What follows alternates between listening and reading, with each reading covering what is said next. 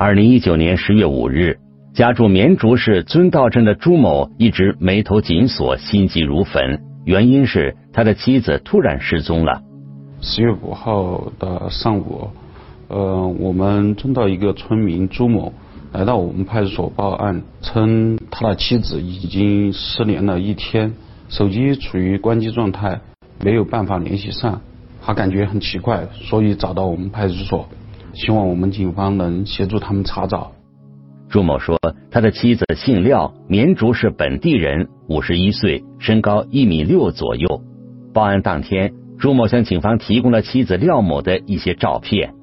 他的妻子廖某是在绵竹城区的一个茶楼当这个服务员，平时就是帮这个茶楼的客人呃准备一些简餐，就是做饭这些。接到这个报警以后，我们派出所的。民警就展开了一系列的工作，我们就首先到他家里去看了一下，因为当时是国庆大假，存不存在一个就是他跟其他人结伴同游呃的情况？结果当我们提出这一问题的时候，呃，她的丈夫朱某就首先给我们否决了。他就不可能出远门，他这些东西都在呢，这些东西都在。他平时要查两年背的包包，这些东西都在呢。啊啊！衣服也也不像出远门的，衣裳啥子都在，都没少。啊。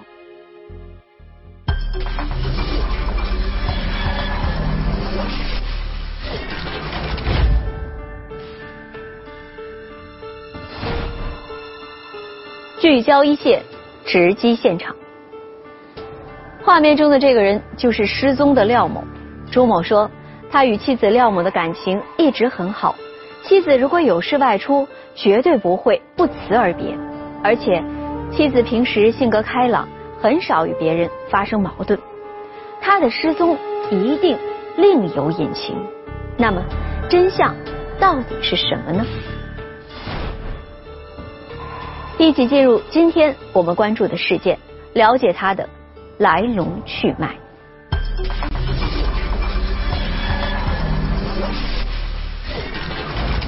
妻子突然失联，丈夫四处寻找，杳无音讯。我就觉得事情有点不对，我俩天天都要联系，咋会会突然联系不上啊？走访摸排，线索匮乏，失踪案件愈发蹊跷。这个廖某失踪有点不同于平常的一些失踪啊或者离家出走这种情况。离奇巧合，一线正在播出。妻子突然失踪，使得朱某忐忑不安。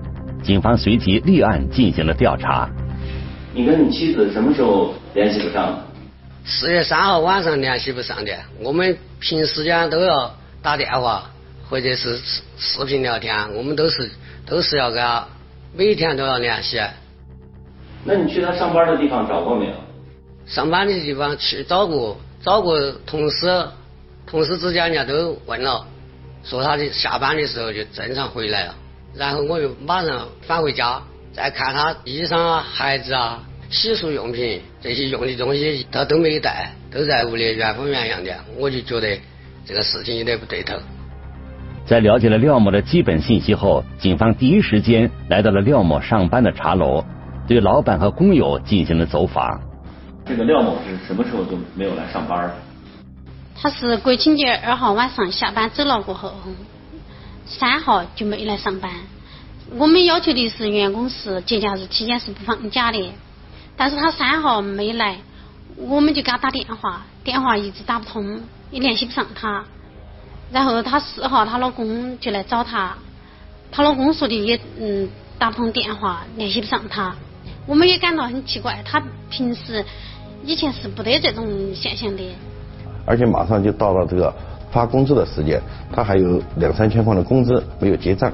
据我们了解，这个廖某平时也比较喜欢打扮，平时手上长期就爱携带两到三个这个黄金的戒指，然后这个两个手腕上面。也，平常都呃各有一个这个黄金的这个手镯。这个廖某失踪之后，我们在他工作的这个地方没有发现这些黄金饰品，然后在他家里面进行查找，也没有发现这些黄金饰品。那他最近有没有什么异常的情况？他最近也不得啥子异常的情况，他走哪里去他也没跟我们说。哎，他也没啥子反常的情况。平时他有什么爱好呢？平时就是休闲的时候就是打下麻将，嗯，跳下广场舞。根据廖某同事所反映的这一情况，警方围绕廖某有可能前往的地点进行了调查。我们的侦查员到了廖某平时跳广场舞的地方，嗯，找相关人员了解，嗯，没有人知道他到什么地方去了。然后我们就围绕这个廖某他平时的一些生活习惯、兵分几路进行查找，包括他平时买菜的地方都展开了调查。展开调查之后，然后也都没有反映出来什么有价值的线索，都是在十月二号之后就没有再见到过这个廖某这个人。随后，警方对廖某平时常去的几家麻将馆进行了摸排。那您回忆一下，这个女的最后一次来这儿打牌大概是什么时候？大概是不是二十九号到三十号？国庆节之前。哦，国庆节之前。那天是白天还是晚上？下午。下午。我们一般都是下午，只开下午，只是下午。通过多方走访，警方未能获取到关于廖某失踪的任何线索。于是，警方针对廖某的活动轨迹进行了调查。那几天也没有外出的这种呃乘车、火车、飞机，包括住宿这种记录。然后我们立即调取了廖某的话单，发现了最后廖某联系了六个人，在十月三号最后的通话就是廖某的丈夫、廖某的儿子，还有一个是他朋友，两个是他的工作的同事，然后还有一个幺三八开头的号码。这个号码也是我们德阳地区的，这个号码呢，曾经就是在十月三号的时候给他打过这个一次电话，于是我们把这个号码就纳入了重点的排查的对象，然后我们通过号码以号码找人，就找到了一个洗脚城。有没有人？有人。你是老板哈？嗯。呃，我是绵阳市公安局刑警大队的。呃，我想问一下，你们这儿没有一个叫陈小芳的？你找他有啥事吗？嗯，他是不是这儿的人？是。呃，那你把他请出来哈，我们找他了解个情况。好，小芳。小芳找你。哎，你好，我们是公安局刑警大队的，呃，找你了解个情况，呃，希望你配合呀。好好，是吧？请你回避哈。好好好。嗯。这个洗脚城就是一个很小的洗脚城，这个持机者是一个女性，她是在那洗脚房当服务员，当技师。这个号码适合你拨出去的。哦，这前几天我们那个店头那个客人接我电话打的，他当时手机没电了，我电话打的。哦，男的女的？男的。嗯，他的体貌特征呢？有好高？嗯，好大年龄？可能就跟你差不多吧。然后，给还是有点胖壮。哦，有点魁梧，有。嗯嗯，他说啥子是是哪里口音？就俺面子的。呃，年龄大概有好大呢？嗯，四十多五十岁吧，我觉得。四十五十岁。嗯。他当时咋个来的呢？记不太清了。嗯。这个客人叫什么名字他不清楚，因为这个人他以前也没见过，那是是偶尔到他们洗脚城来洗脚。当时就是呃接你电话的时候，他当时说了些啥子话，你记到不？记到，人家。打电话我们咋可能听听到呢？哦。这最后一句他说也大声，他说你还不相信我荣哥啊？荣哥哈哦，你还不相信我荣哥哈？好像是。具体的谈话内容他记回忆的不太清楚，但是他记到有这么一句话，就是呃这名男客人当时跟这个廖某电话里说，就用方言说，出去耍嘛啊你还不相信你荣哥？这个时候就有一个叫荣哥的这个人，然后就出现在了我们那个侦查视野里面。嗯，你们老板呢？喊你老板来哈。来，老板。哎。哎，那我想问一下，你们这个店子有没得监控啊？没监控。没监控哈。没小孩哦，走就是外面有没有监控呢？有没得啊？没得监控。哦好，麻烦了啊。好。这个洗脚城处在这个地方是属于是一个城乡结合部，没有监控，所以说对我们查找。这个叫荣哥的人有了一定的难度，我们就分析这个荣哥，呃，要不就是姓荣，要不就名字里带荣，呃，因为这个女技师给我们提供她是本地口音，随后我们就在这个德阳籍的户口里查找这个带荣字的男子，对这个名字里带荣的或者姓荣的人，呃，进行分析，但是因为这个信息量太大，相当于就大海捞针。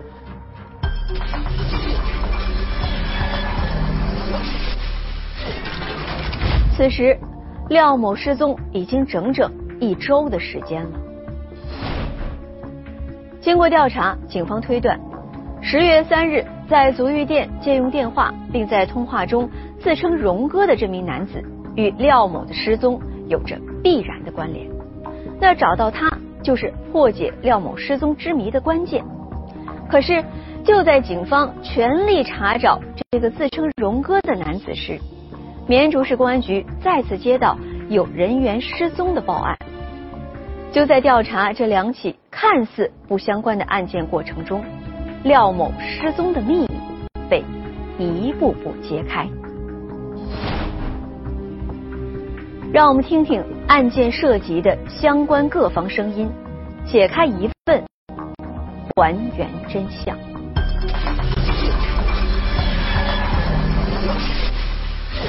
接连的失踪案究竟因何而起？反常的短信息令人匪夷所思。这条短信呢很异常，有一种交代后事的感觉。离奇巧合，一线正在播出。二零一九年十月十日上午，一名中年男子急匆匆的走进了绵竹市公安局西南派出所。然后在这个十月十号的时候，我们在这个案子正在进行当中的时候，对这个荣哥进行进一步查找和分析的时候，又接到一名男子的报警。他报警称他的哥哥突然失踪，现在找不到人，电话也关机。同时，他又在报警的时候反映，他的哥哥就是在电话打不通之前啊，给他发了一些短信息。短信的大致内容呢是：我的银行卡在哪儿？银行卡里有多少钱？然后谁谁谁欠我的钱，让其弟弟去帮他将这些欠款给收回来。嗯，同时呢，并让其呃这个弟弟呃照顾好自己，照顾好家人。这条短信给人反映出来感觉就是好像是他在交代后事。他说他失踪的这个哥哥叫杨新荣，然后年龄呢也是在五十多岁，身高一米七左右，身材比较壮实。然后他这个杨新荣这个荣字。就很引起了我们的警觉，名字里带一个“荣”字，他又是我们绵竹遵道镇的人。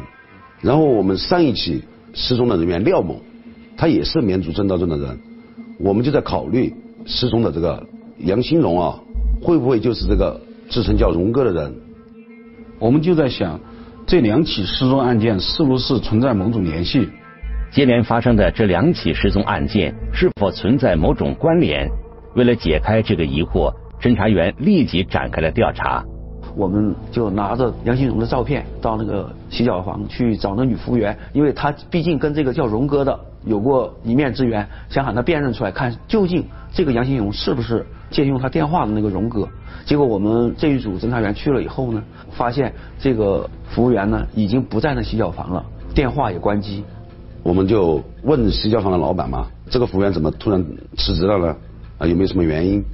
老板告诉我们，他也不知道。反正在我们找过他之后，他就突然辞辞职了。女技师为何突然辞职？难道她此前对警方有所隐瞒？此时，整个案件越发显得有些离奇。我们侦查员分析这里面，呃，是不是没有那么简单了？这个时候，我们就分成了几个小组。呃，一组呢，对洗脚城的这个女服务员进行深入的查找。嗯，然后另外一组就对这个报案失踪的廖某和这个杨新荣，然后展开调查工作。通过对杨新荣平时交往的人员以及邻居进行走访，警方很快掌握了杨新荣的基本情况。这种我们平人也晓得他这，反正比较老实。然后邻居呢，大家都是还是觉得这个杨新荣这个人还是比较可以的，在这儿呢比较老实，有点内向。我们就了解到这个杨新荣的性格比较内向，呃，五十五岁，呃，未婚，至今未婚。他的弟弟就报案人也给我们提供了说他交往了一个女朋友张某。然后我们就给这个张某打电话，但是这个张某的电话也是处于关机状态。这一下我们就觉得呃不太对劲儿，然后我们马上就到这个张某的家中去进行查找。到达这个张某的住处过后，呃，当时他的大门是紧锁的。我们就觉得这个情况不太正常。他农村的那种院墙嘛，有栅栏，一眼就能看到院子里的情况。我们在院墙外面就看到院子里散落在地上的项链、手机还有钥匙等物品，看到这个情况就很紧张了啊，因为这种情况不会出现在一个正常人家的家里。当我们进入现场过后，首先对着现场进行了一个外围的勘验，顺着就是这些物品的痕迹啊，一直往里面走。呃，它有一个巷子，通到它后面厨房啊、猪圈这些地方。随后我们到这个房屋的后面，啊，走到这个猪圈的时候，我们就发现了这个杨新荣的女友张某躺在这个地上，满身都是血迹，旁边还有一个竹篓。表面看多处刀伤，然后我们侦查员立即封锁现场，通知法医和技术人员赶到现场。经过法医的体表检查，啊，初步判定是他杀。这个时候，周围的邻居就说，这个死者这个张某平时和他的一个年迈的母亲两个人生活在一块儿，平时家里都有人，但是他母亲一直没有找到。然后我们对他这个母亲又四处进行查找。随后我们就对这个现场各个房间各个角落进行了勘验。最后，呃，在这个房子的后面的一口水井的位置，当时这个水井是用盖子盖上的，但是没有盖严实。这个缝隙的旁边还有一些疑似的被擦拭过的血迹。我们将这个盖子打开以后，就发现了张某的母亲已经被害在这口水井里面。要不要转？哎，有个影。有了有了。女的女的。这个就是不是老太婆嘛？是麻烦，这个东西不好弄上来哦。中间有管子挡着的。这个井大概深七八米，当时也不具备打捞条件。然后我们在第一时间又联系了幺幺九，协助我们警方打捞。母女二人在家中遇害，案情重大。绵竹警方立即启动了命案侦破机制，对现场进行细致的勘查工作。对这个现场进一步的勘验过程中，随后我们也在院子里提取了这个杨新荣的一些生物检材。案发现场这个血迹之中，然后也提取了一些和杨新荣有关系的生物检材。我们很快确定这一个案件，嗯，就和杨新荣有很大的关系。在确定了杨新荣具有重大的作案嫌疑后，警方立即成立了专案组，针对杨新荣在案发前发出的那条短信息以及杨新荣有可能藏匿的地点，展开了全方位的侦破工作。围绕他有可能落脚的地方、有可能去的地方，进行了大量的查找，所以我们立即将杨新荣进行了上网追逃，同时面向社会发布了悬赏公告，发动当地群众。进行了一个拉网式的排查搜索，对杨新荣的这个追捕工作，我们持续了整个两天两夜的时间，然后就有一个老百姓就给我们打电话举报，在这个尊道镇的这个后山就发现了这个杨新荣的踪迹，然后我们就马上前往这个地方去，我们迅速的找到这个地方，找到了地方之后，在一个废弃的一个房屋就发现了这个犯罪嫌疑人杨新荣。我们是绵竹公安局的。你是为啥子到这儿的？你把药吃哦。在之前你做了啥子？啊，你吃的啥子药？我吃的。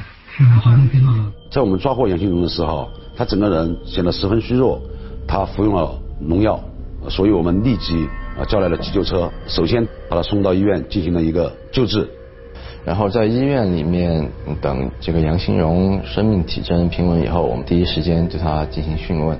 据杨新荣交代，他和张某呃已经处了好几年的朋友，在处朋友期间打工所挣的钱全部都交给了这个张某。近期，也就是九月份的时候，这个死者张某就给他提出了分手。杨兴荣说，起初他与张某的感情一直很好，那段时间他一直居住在张某的家中，和其母亲一起生活。前不久。因为自己的工作问题，女友张某对他的态度发生了变化。他九月份的时候就失业了，然后收入也有所不稳定，有所下降。张某对他这个感情就越来越冷淡。根据他跟我们说的，据他了解，这个张某交往了其他的这个男友，让他这个搬离这个地方，也不要再在家里居住。杨新荣自己供述，他多次试图呃来挽回这段感情吧。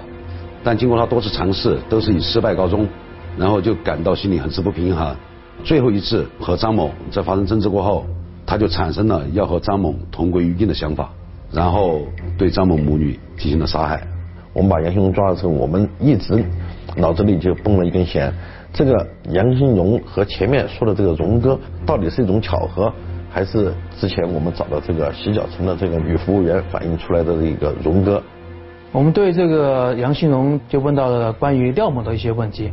当时呢，这个杨兴荣就一头雾水，就表示这个廖某他并不认识，也从来没有接触过。那么杨兴荣到底是不是警方所要找的荣哥？廖某的失踪究竟与杨兴荣有无关联？专案组立即展开了调查。在这个时候，我们另一组侦查员呃通过努力也找到了前妻离开店里边的这个女技师。你前段时间为啥子没有在铺上去上班啊？那天你们来问我，然后我就有点害怕。为啥子害怕呢？怕啥子？我们住这个洗脚房，是不是嘛？嗯。嗯，万一等下哪个找上门来，我咋办呢？我还是害怕，我就走。那你把手机关了呢？我怕你们找我。通过我们后期的调查发现，其实他就是平时会提供一些呃色情服务。心虚，所以说就先躲了起来。然后我们就拿着杨新荣的照片，想喊他辨认出来，看究竟这个杨新荣是不是借用他电话的那个荣哥。认不到。你能确定你认不到？确定还能不认得到？确定认不到。认不到啊？嗯，我没见过他。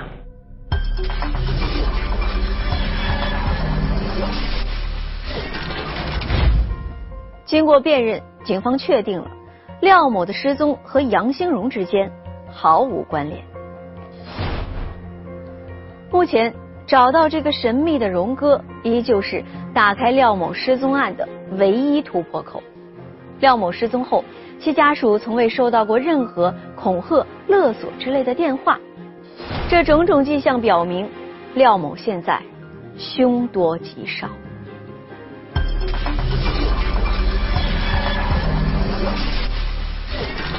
绵竹警方争分夺秒查找线索，视频侦查出现端倪。当时这个视频里发现他们两个人还上了一辆车。离奇巧合，一线继续播出。为了尽快找到廖某的下落，专案组派出多路侦查员，以廖某的住处为中心，对周边道路所有的监控视频进行了调取，从中查找相关线索。调取了周围所有的这个视频监控，包括天网、社会监控，我们进行大范围的这个搜寻，围绕他有可能去的地方进行了大量的查找，终于就发现，在十月三号晚上，这个廖某出现的这个视频啊，当时他穿了红色的衣服，提了一个包，我们看见廖某一个人出现在我们绵竹安国街那条街唱歌的比较多。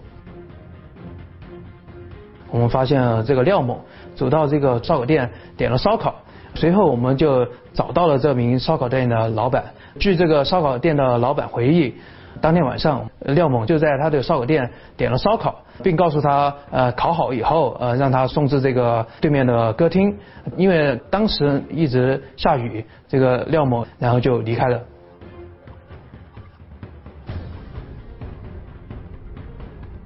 我们就根据这个线索，然后就调取了歌厅附近的所有的呃监控，就发现了当天晚上这个廖某到了歌厅去，他就跟着一个穿白色 T 恤、身材比较魁梧的一个男性，然后就进去了。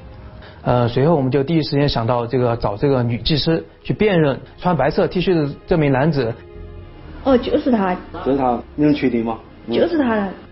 他确认视频里的男子就是向他借电话打给廖某的这名自称是荣哥的男子。这个时候，我们继续查找一些相关的视频资料，进行了一个追踪。然后在十点四十分左右的时候，两个人一起又从歌厅里出来。出来之后，两个人当时走路这个步伐醉醉醺醺的样子。从这个视频里面看，他他们两个比较亲密，你扶我，我扶你，相互搀扶，是喝过酒之后的一个状态。当时这个拉拉扯扯，而且就是感觉他们两个呃应该是一个关系比较熟悉的这种情况。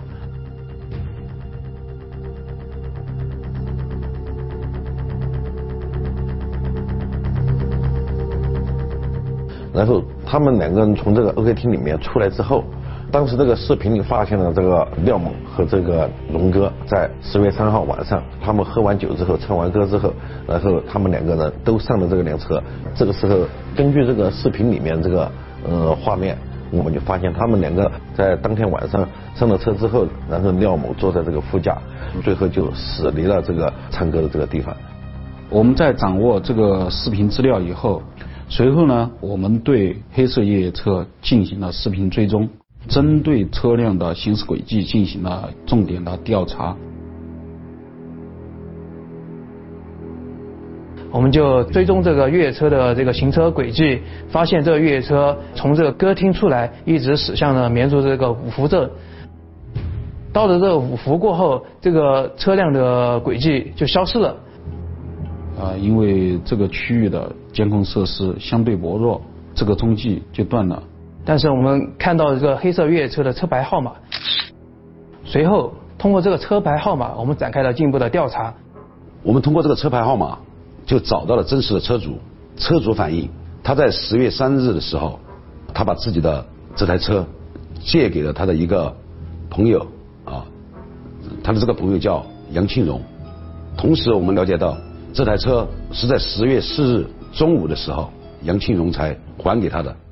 此时，在掌握了杨庆荣的身份信息后，专案组决定立即对其实施抓捕。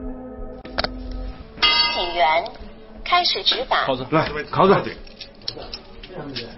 我说，我们绵竹管区刑警大队的啊。你跟他啥子关系？我把车号给你，先把带下去。在他家里抓获他的时候，他也很淡定，啊，没有什么反抗。抓他以后，在审讯中就问了一下，就是廖某的事情，因为当时他跟廖某一起离开，当时问他的时候不做回答，大部分时间我们在问他什么，他都是沉默不答的，什么都不承认，也不承认自己认识这个廖某，也不承认自己前段时间呃到歌厅唱过歌。其实呢，这个时候他并不知道我们警方已经掌握了他和这个廖某在一起的视频证据，将这个视频资料出示给他之后，然后他。终于承认他认识廖某，但是他一直在进行一个狡辩和抵赖，对当天晚上和廖某从 OK 厅出来之后的行踪还是装疯卖傻。当时呢，他说他当天喝了酒，呃，不记得了。呃，至于他这个廖某去哪里了，他也不知道。面对审讯，嫌疑人避重就轻，百般抵赖。然而，廖某目前仍旧生死未卜，专案组立即调整了审讯策略。然后我们就分析呢，要么要么就是被他囚禁了，要么就是遇害了，只有这两种情况。要不不会跟他在一起完了以后，他能好好的在那儿，而廖某却不见了。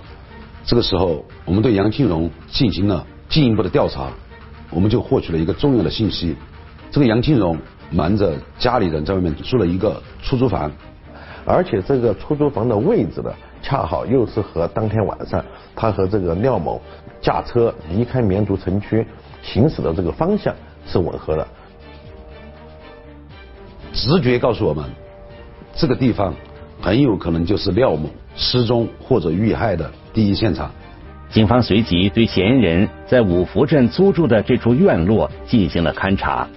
我们侦查员进入这个农家小院后，就觉得与一般的农家小院不一样，就感觉很反常。这个出租屋。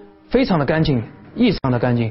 随后我们就对现场进行了这个勘查，对这个房屋各种角落、各个房间，包括厕所的角落，还有厨房的角落，进行了仔细的勘验。这个地方明显被打扫过的，啊，有打扫过的痕迹。但是通过我们技术人员细致的工作，我们还是提取到了一些廖某曾经在这个房间里待过的一些痕迹物证。在我们掌握了杨庆荣瞒着。家里人在外面租的这处出租房以后，当我们的审讯人员啊提到出租房的时候，杨庆荣的情绪波动明显很大。这个时候，杨庆荣终于交代了在这个出租房里面杀害这个廖某的这个犯罪事实。据他交代，十月三号，他把这个廖某约出来，就是想找这个廖某借钱，因为杨庆荣那段时间他的经济比较拮据。杨庆荣说，他与廖某在两年前就认识了。平时两人见面的机会也挺多。杨庆荣是我们绵竹本地人，他的职业是一名出租车司机。廖某呢在茶楼上班，平时呢杨庆荣经常送客人到这个茶楼，然后一来二往就跟廖某认识。认识之后呢，平时他们也一起出去吃吃饭，打打麻将。据嫌疑人交代，他们在一起交往过程中，这个廖某给人感觉上比较有钱，因为他手上金手镯就戴了两个，而且非常宽、非常粗那种金戒指，亮闪闪的，两个手都戴的有，他就觉得他很有钱。当时呢，他觉得这个廖某呃经济条件比较好，因为平时从他的穿戴这些方面他能看出。据他供述，平时就是时常的请这个廖某出来吃饭。十月三号，他就再次就请这个廖某出来呃吃饭唱歌，过后就邀请这个廖某到自己的出租屋。当时这个杨庆荣就向廖某提出了借两万块钱。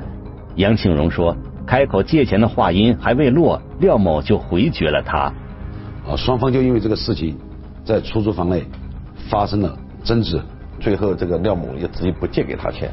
所以说，他对这个廖某产生了这个邪念。这个杨庆荣在出租房残忍的把这个廖某进行了杀害。据杨庆荣交代，呃，他在杀害了廖某以后，就将现场打扫干净了，然后将廖某的尸体扔进了绵竹市的人民渠里。他那个是这个地点哦，这儿是当时的地点，是在这儿，在这个位置。我们组织了警力，对他所说的抛尸地点沿途。组织人员进行查找并积极打捞。当时因为前几天一直下雨，人民渠的河水就很大。现在打捞工作正在进一步开展中。我们又再次对这个杨庆荣进行了这个审讯。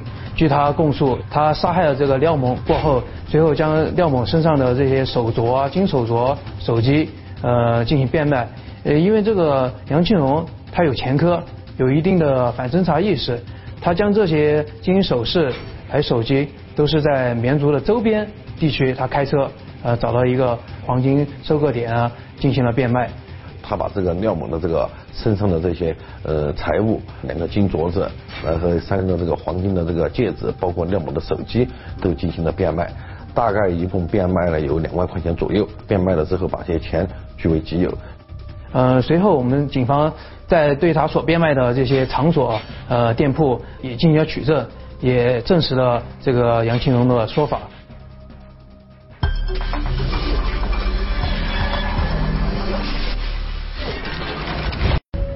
目前，警方已经将嫌疑人变卖出去的财物全部追回，至此，这两起案件成功告破。杨庆荣为了夺取廖某的财物，将其杀害。从刑法上看，他的这种行为。涉嫌怎样的罪名呢？我们来听听中国政法大学刑事司法学院阮麒麟教授的解读。这个案件从它的过程来看，对吧？既有杀人的行为和故意，又有抢劫的行为和故意，就是两个罪啊。这个叫做抢劫的结果加重犯啊，因为抢劫是一个暴力犯罪，那么他在实施暴力抢劫财物的时候，可能因为这个暴力方式导致他人死亡。因此，刑法中呢，考虑到抢劫罪和什么抢劫的手段、暴力行为致人死伤这样的经常性的联系，就把它规定到一起了。啊，规定到一起，罪名呢还是二百六十三条的抢劫罪，但是法定刑就升格了，升到十年以上有期徒刑、无期徒刑或者死刑。这个被称为抢劫的结果加重犯，或者叫做刑法中的抢劫致人重伤、死亡的情形。像这种情况，就是说为了劫财预谋杀人，杀人后取财的这种行为啊，那么一般认为量刑上比单独的一个杀人罪还要重一些。杨庆荣见财起意杀害廖某，他也必将为他的贪婪和无情付出代价。